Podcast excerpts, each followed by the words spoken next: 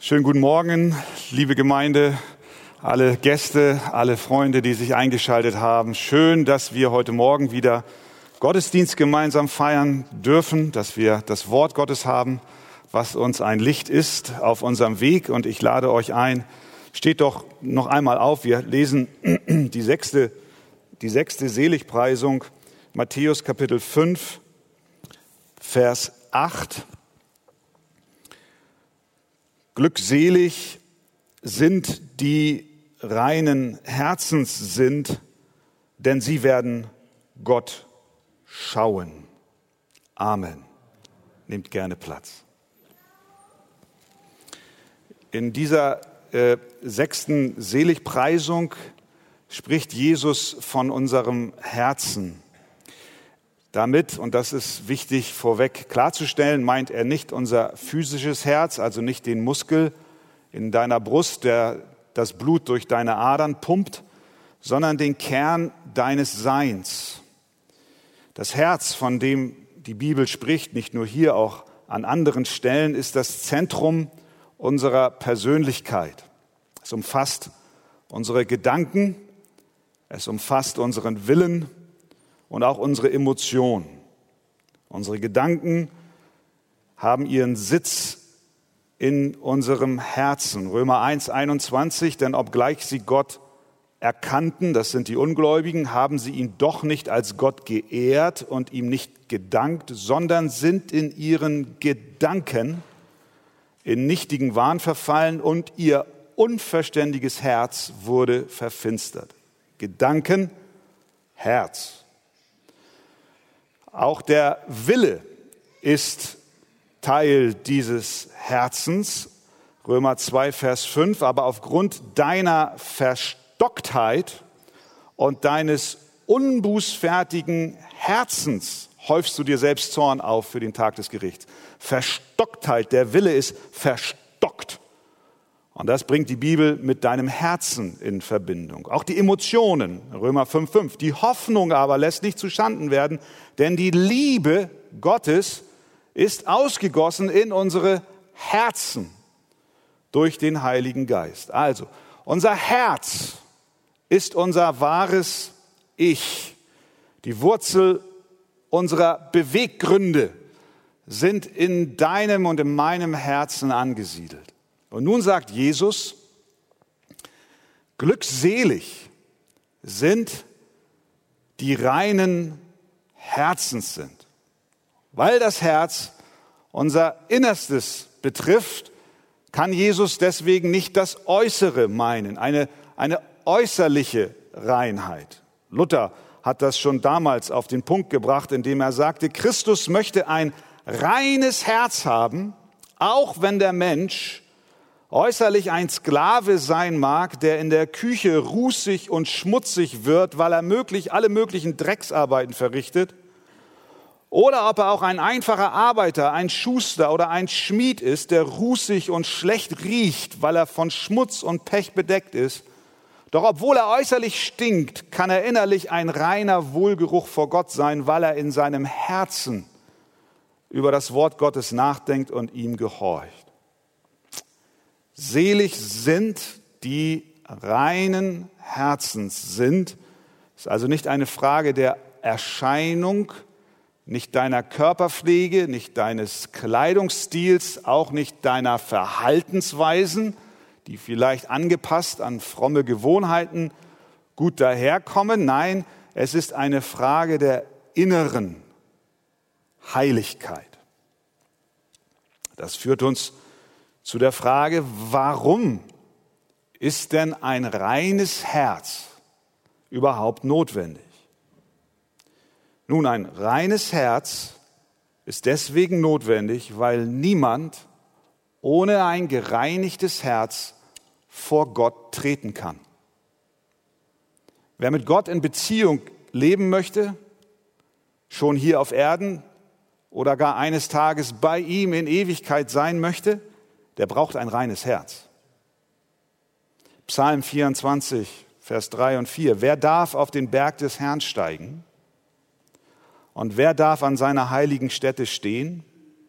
Antwort, wer unschuldige Hände hat und ein reines Herz. Das bedeutet die Teilnahme am Gottesdienst und an der Gemeinschaft des glaubenden Israels setzte also und setzt heute für uns Gläubige genauso ein reines Herz voraus.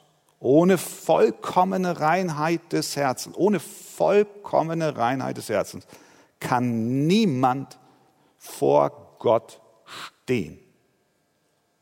Deine Augen, Habakkuk 1,13, das sind Gottes Augen, sind so rein, dass sie das Böse nicht ansehen können. Ein unreines Herz hat keinen Bestand vor Gott. Gott kann es nicht ansehen, nicht ertragen, sondern stößt alles Unreine aus seiner Gegenwart aus. Also wir müssen ein reines Herz haben, um bei Gott und mit ihm zu sein. Da stehen wir vor einem Problem. Denn von Natur aus sind wir nicht so rein, wie wir sein sollten. Wer kann sagen, Sprüche 20.9, ich habe mein Herz geläutert. Ich bin rein geworden von meiner Sünde. Antwort, niemand. Niemand hat ein reines Herz von Natur aus. In der Bibel besteht völlige Klarheit darüber, dass auch niemand sich selbst ein reines Herz schaffen kann.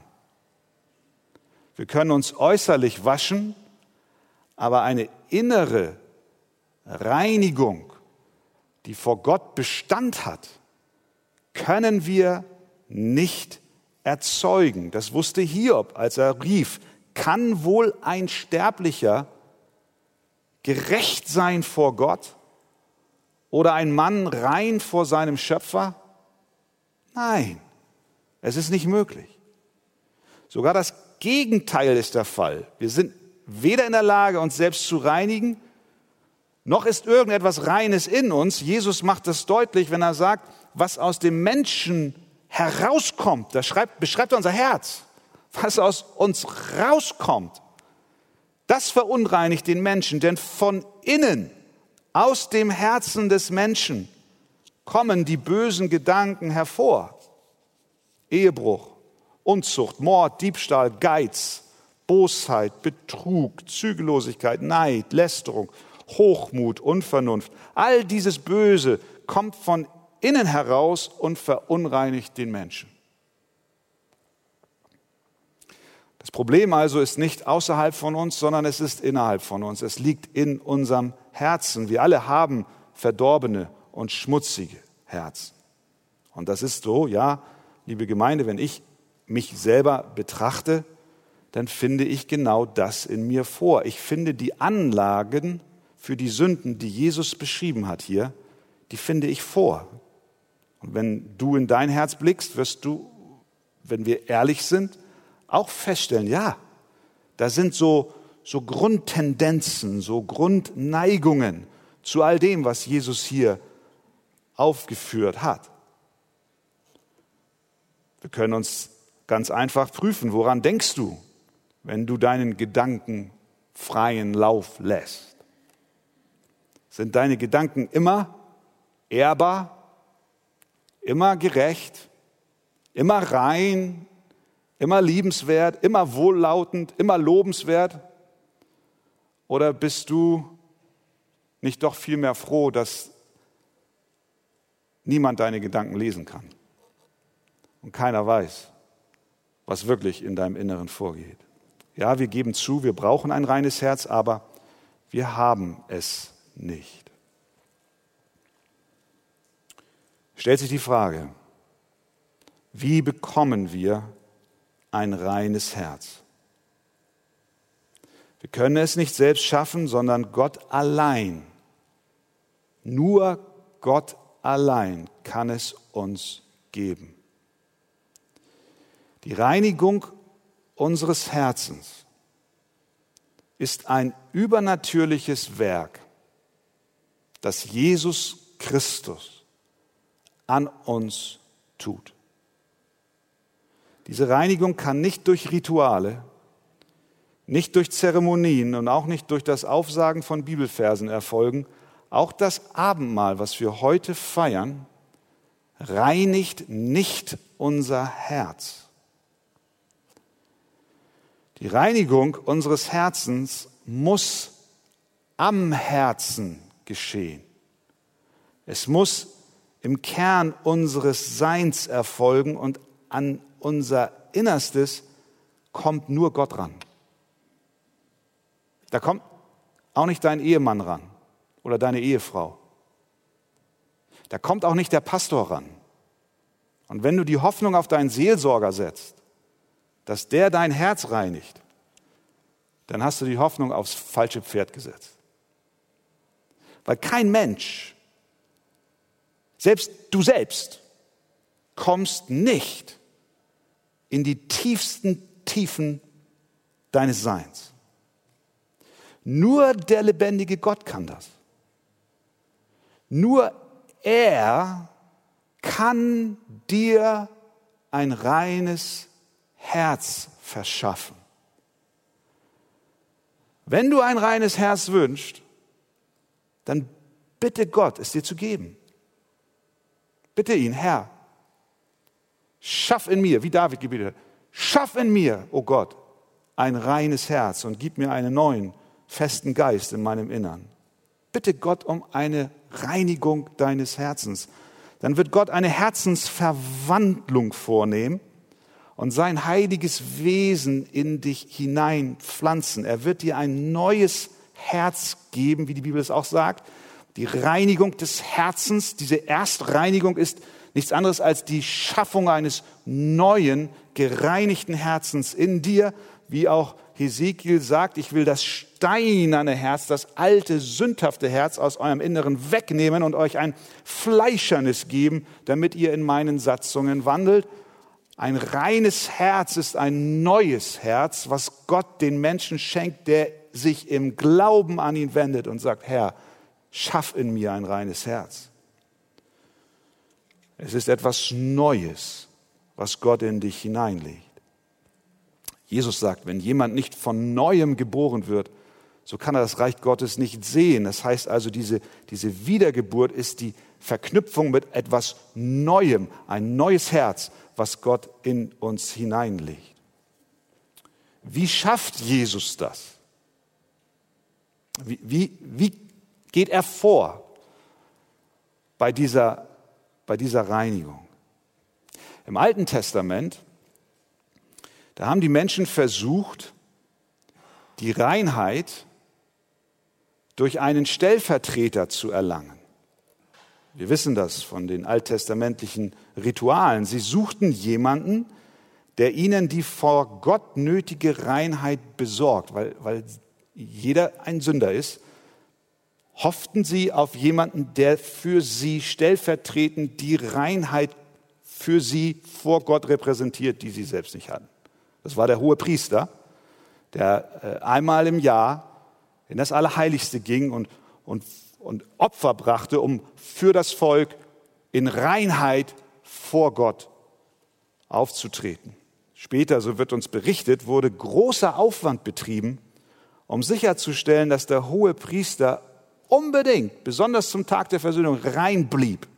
Wenn dann der große Tag des Festes kam, das höchste jüdische Fest, der Tag der Versöhnung, dann, dann, dann blieb der hohe Priester nach Überlieferung nachts sogar wach, damit er bloß keinen schlechten Traum träumt und sich so verunreinigt und dann nicht rein vor Gott treten kann. Und dann wurde sogar noch ein, ein Backup-Priester in der Hinterhand gehalten. Wenn, wenn doch irgendwas passiert mit dem Priester, der, der eigentlich kommen sollte, dann kann ein nächster einspringen, der, der also besser geträumt hat, sagen wir mal so. Das war die Hoffnung. Und dieses ganze System, das, das Priestersystem, des, des hohen Priesters, ist ein, ein, ein Vorschatten auf den wahren hohen Priester, der die wahre Reinigung des Volkes Gottes bewirkt, der stellvertretend in einer echten Reinheit vor den heiligen Gott tritt und somit seine Reinheit seinen Kindern schenkt, die an ihn glauben sodass sie in Christus wirklich rein sind vor Gott. Der Hebräerbrief macht das deutlich, beschreibt, welche Eigenschaften dieser hohe Priester Christus hat. Er ist heilig, er ist unschuldig, er ist unbefleckt, er ist von den Sündern abgesondert und er ist höher als der Himmel. Und dann heißt es weiter, Hebräer 7, denn das Opfer hat er ein für alle Mal getan, indem er sich selbst als Opfer darbrachte. Mit anderen Worten, die Reinigung, die Jesus bringt, ist nicht eine Reinigung mit Wasser und Seife, sondern mit seinem Blut. Sein Blut, das er am Kreuz von Golgatha vergossen hat, ist vergossen worden zur Reinigung deines Herzens, sodass du weiß wie Schnee wirst von innen. Er hat sich ein für alle Mal als ein Opfer dargebracht. Das heißt, er hat sein Blut vergossen zur Reinigung unserer Sünden. Jesus ist der vollkommene Stellvertreter. Seine Reinheit ist umfassend. Er lebte ohne Sünde auf Erden. Und nun steht er vor dem Vater und er betet für dich. Und durch ihn bekommst du die Reinheit deines Herzens, die du so dringend brauchst. Sehnst du dich nach einem reinen Herzen?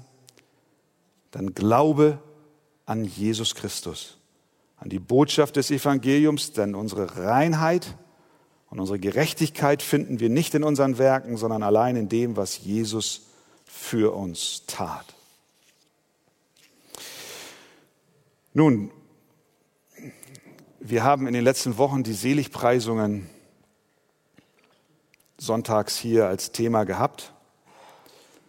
Und wir haben äh, bei den Seligpreisungen zuvor auch immer wieder gesehen, dass Gott uns nicht nur zu Beginn unseres Lebens mit ihm einmal behandelt und uns dann uns selbst überlässt, sondern dass er fortwährend an uns arbeitet. Er lässt uns nicht auf dem Stand, den wir hatten, als er uns fand sondern er beginnt einen Veränderungsprozess.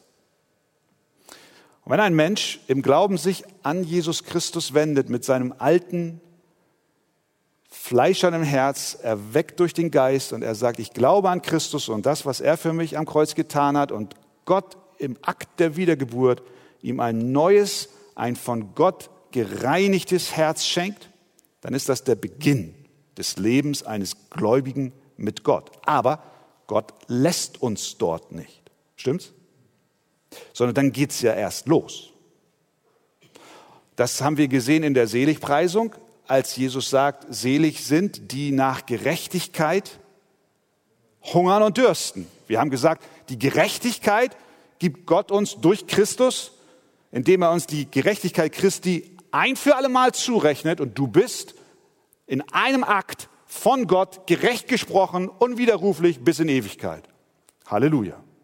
Gleichzeitig aber schenkt er dir und mir einen Hunger nach Gerechtigkeit ins Herz, sodass unser tägliches Leben in Übereinstimmung mit der Gerechtigkeit ist, die er uns initiativ, initial gegeben hat. Verstehen wir?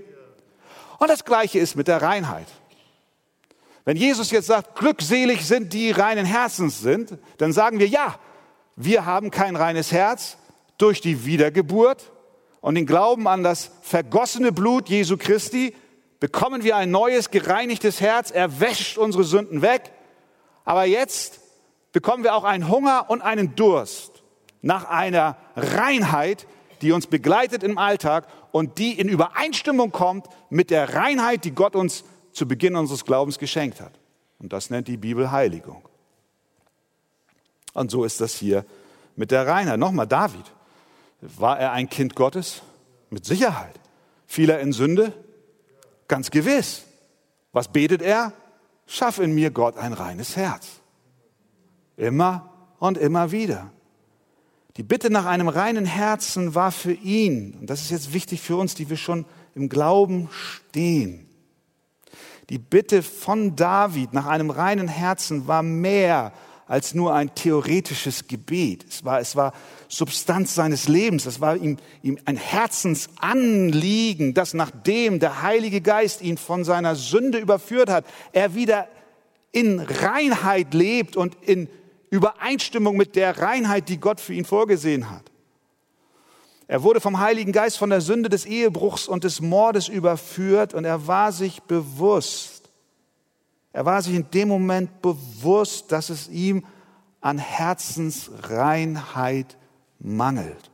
Also rief er zu Gott, ihm wieder neu, neu zu säubern, neu zu reinigen, neu wiederherzustellen. Das ist interessant. Letztlich ging es allen Heiligen in der Bibel so. Die Bibel ist voll von Heiligen, dennoch Sünder waren, stimmt's? Noah war betrunken. Mose gehorchte Gott nicht. Hiob verfluchte den Tag, an dem er geboren wurde. Petrus verleugnete Jesus. Paulus war der größte Sünder von allen, wie er sich selber nannte. Kennzeichen von ihnen war, dass sie durch die Wiedergeburt ein reines Herz bekamen, und so ist es auch bei uns. Und Kennzeichen dieses reinen Herzens ist, wie wir es auch bei David sehen, dass wir uns unserer verbleibenden Unreinheit bewusst werden, die unsere Herzen noch plagt. Die unsere Herzen noch plagt. So geht es jedem Gläubigen. Wir werden immer und immer wieder an Punkte vom Heiligen Geist geführt, an denen er uns von unseren Sünden überführt.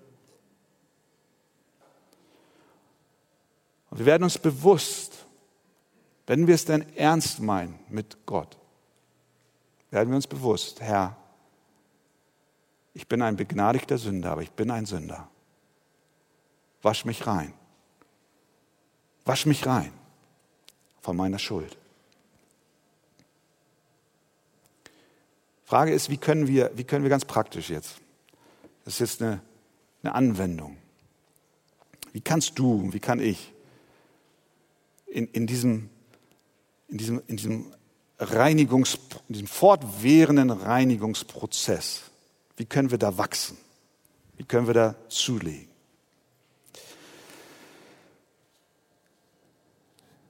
Jerry Bridges hat in, in einem Buch, ich glaube, das gibt es sogar auf Deutsch, auf Englisch heißt es The Blessing of Humility. Das, äh, ich habe den deutschen Titel jetzt nicht. Ich, ich, ich sage ja, ich weiß, ich weiß jetzt nicht auf Deutsch. Achso, Übersetzung, äh, der Segen der Demut. Da geht es auch um die, um die Seligpreisung. Jerry Bridges war auch einer äh, meiner Lehrer an der, an der Bibelschule. Und er hat, und das hat mir sehr geholfen, ich, er, er, er, er sagt, wie, wie können wir in der Reinheit unseres Herzens wachsen?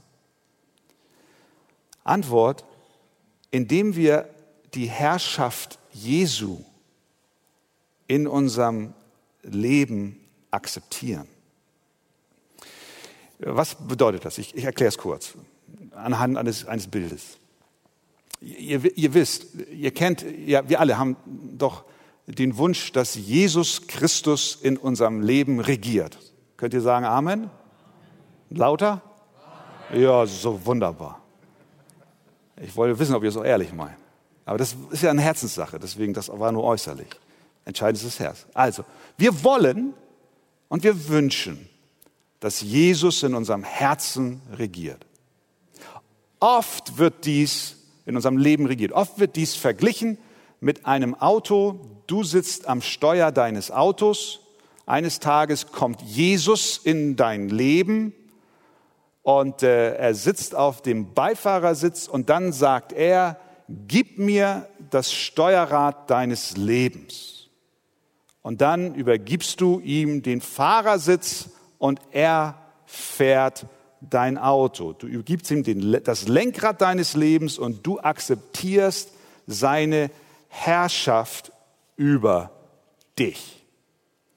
Aber das ist nur ein Teil der Wahrheit. Genauer wird das Bild, und das ist jetzt ganz entscheidend, ich glaube, das kann uns helfen. Genauer wird das Bild, wenn Jesus nicht sagt, ich will fahren, gib mir das Steuerrad, sondern wenn er sagt, das Auto gehört mir. dein Leben gehört mir. Ich, ich will nicht nur fahren, sondern ich bin Eigentümer deines Autos. Ich bin Eigentümer deines Lebens. Und so, und das ist, der, das ist, das ist eine tiefe Wahrheit. Ich glaube, wenn wir uns das in Erinnerung rufen, dann hilft es uns auch in der Reinheit zu wachsen. Warum? Weil wir nämlich wirklich Eigentum Gottes sind. Du bist Eigentum Gottes. 1. Korinther 6. Wisst ihr nicht, dass euer Leib ein Tempel des Heiligen Geistes ist, der in euch ist und den ihr von Gott empfangen habt? Und wisst ihr nicht, dass ihr euch nicht selbst gehört? Ihr gehört euch nicht mehr selbst, sondern ihr gehört Gott. Sobald wir also anerkennen, dass wir Gott gehören, ihm vollkommen sein Eigentum sind, wird unsere tägliche Verantwortung richtig deutlich. Denn wenn es so ist, dass mein Leben Gott gehört, wenn ich wirklich Gott gehöre, dann werde ich auch das tun, was den Absichten des Eigentümers meines Lebens entspricht. Stimmt's? Ich handle doch nicht gegen, gegen die Absichten des Eigentümers meines Lebens, sondern ich freue mich, dass Gott mein Leben übernommen hat. Also handele ich entsprechend seinen Absichten. Und was sind seine Absichten? Seine Absichten sind, dass sein Name verherrlicht wird. Stimmt's? Die Ehre Gottes. Deswegen heißt es in 1. Korinther 10, 31, ob ihr nun esst oder trinkt oder was ihr auch tut, tut alles, tut alles zur Ehre Gottes. Paulus schreibt, als er über die sexuelle Unreinheit bei den Korinthern schrieb, da ermahnt er sie, preist Gott mit eurem Leib. Das heißt, gebt Gott mit eurem Leib die Ehre. Warum? Weil euer Leib Eigentum Gottes ist. Das bedeutet, äh, Jesus sagt, mir gehört das Auto, mir gehört dein Leben. Weißt du, lieber Christ, du sitzt am Steuer. Vergiss das Bild, Jesus nimmt das Steuer und fährt dahin, wo er will. Nein, nein, du sitzt noch am Steuer deines Lebens. Das heißt, du triffst Entscheidungen täglich.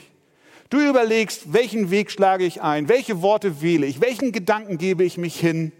Du überlegst und du entscheidest, äh, welchen Film gucke ich mir an, worin investiere ich mein Geld, womit verbringe ich meine Zeit, welche Worte finde ich, welche Worte finde ich nicht. Du steuerst. Verstehst du?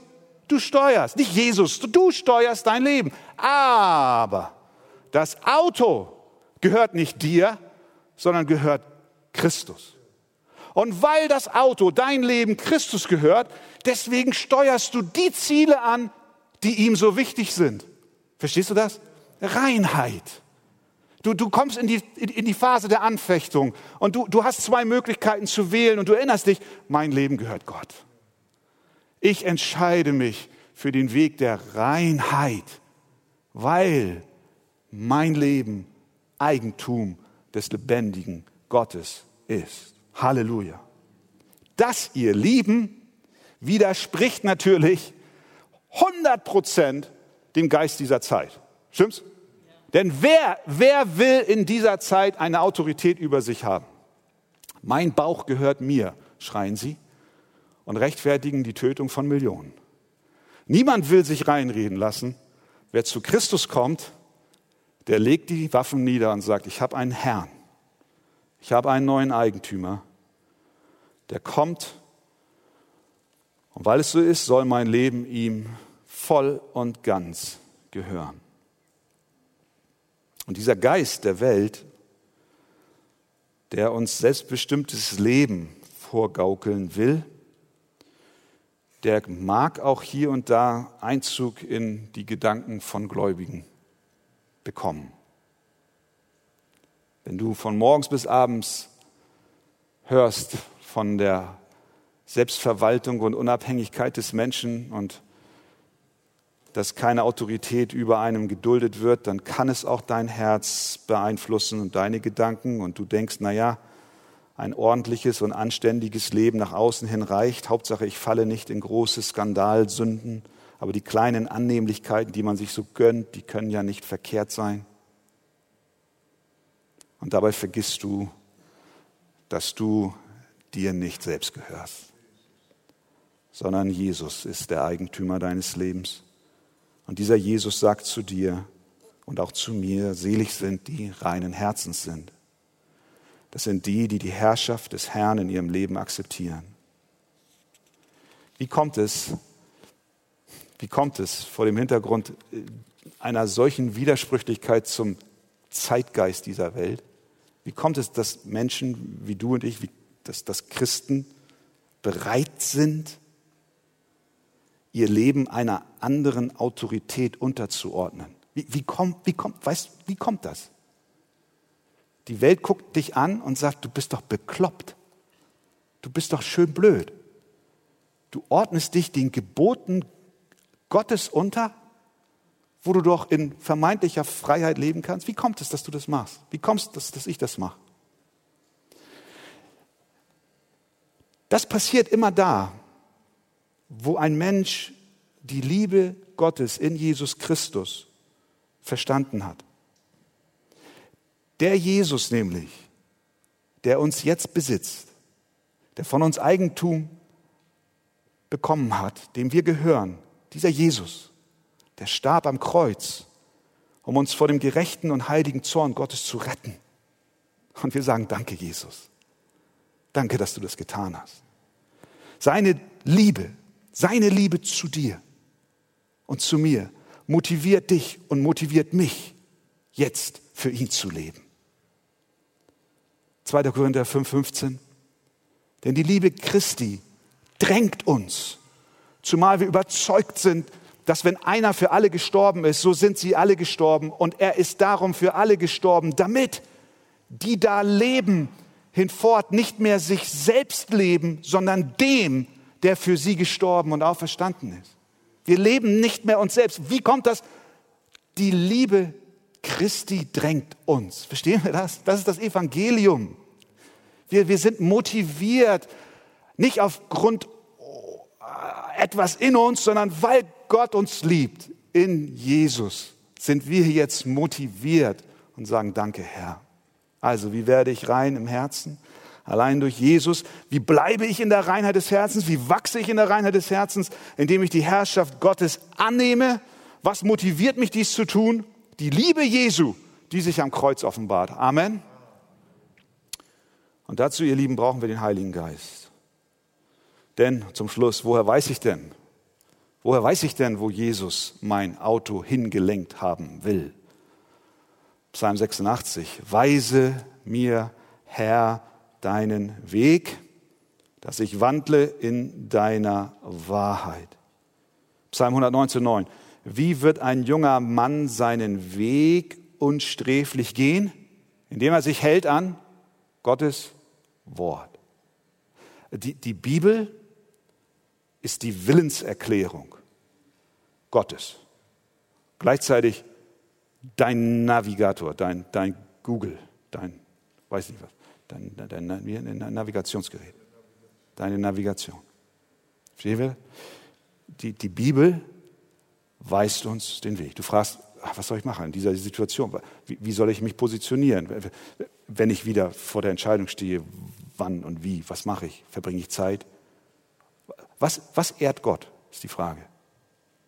Was, was, was gibt seinem Namen die Ehre? Ja, die Bibel ist für uns ein Spiegel, in dem wir auch unsere Flecken und unseren Schmutz und unseren Dreck erkennen. Und der Geist Gottes nimmt sein Wort, transportiert es in unsere Herzen. Und dieses Wort gelangt dorthin, wo eben niemand anders hinkommt. Denn das Wort Gottes ist was? Lebendig, kräftig, schärfer als jedes zweischneidige Schwert. Es dringt durch, bis es scheidet Seele und Geist, auch Mark und Bein und ist ein Richter der Gedanken und Sinne des Herzens.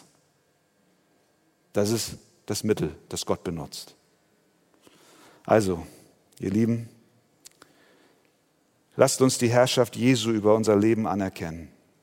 Unser Leben gehört ihm. Und dann gibt er uns seine Straßenkarte, die Bibel, die zeigt uns, wo es lang geht. Die zeigt uns, welche Bereiche wir meiden sollen, damit unser Herz rein bleibt und rein wird und Gott damit die Ehre bekommt. Halleluja. Und dann heißt es weiter, glückselig sind die reinen Herzens sind, denn, Halleluja, sie werden Gott schauen. Warum schauen wir Gott jetzt noch nicht vollkommen? wegen der Unreinheit unserer Herzen. Sünde vernebelt den Blick. Aber wir dürfen schon hier Gott in Teilen schauen. Wir dürfen schon hier genießen, wie er sich uns offenbart und mit welcher Liebe er uns überschüttet. Aber das Beste kommt noch.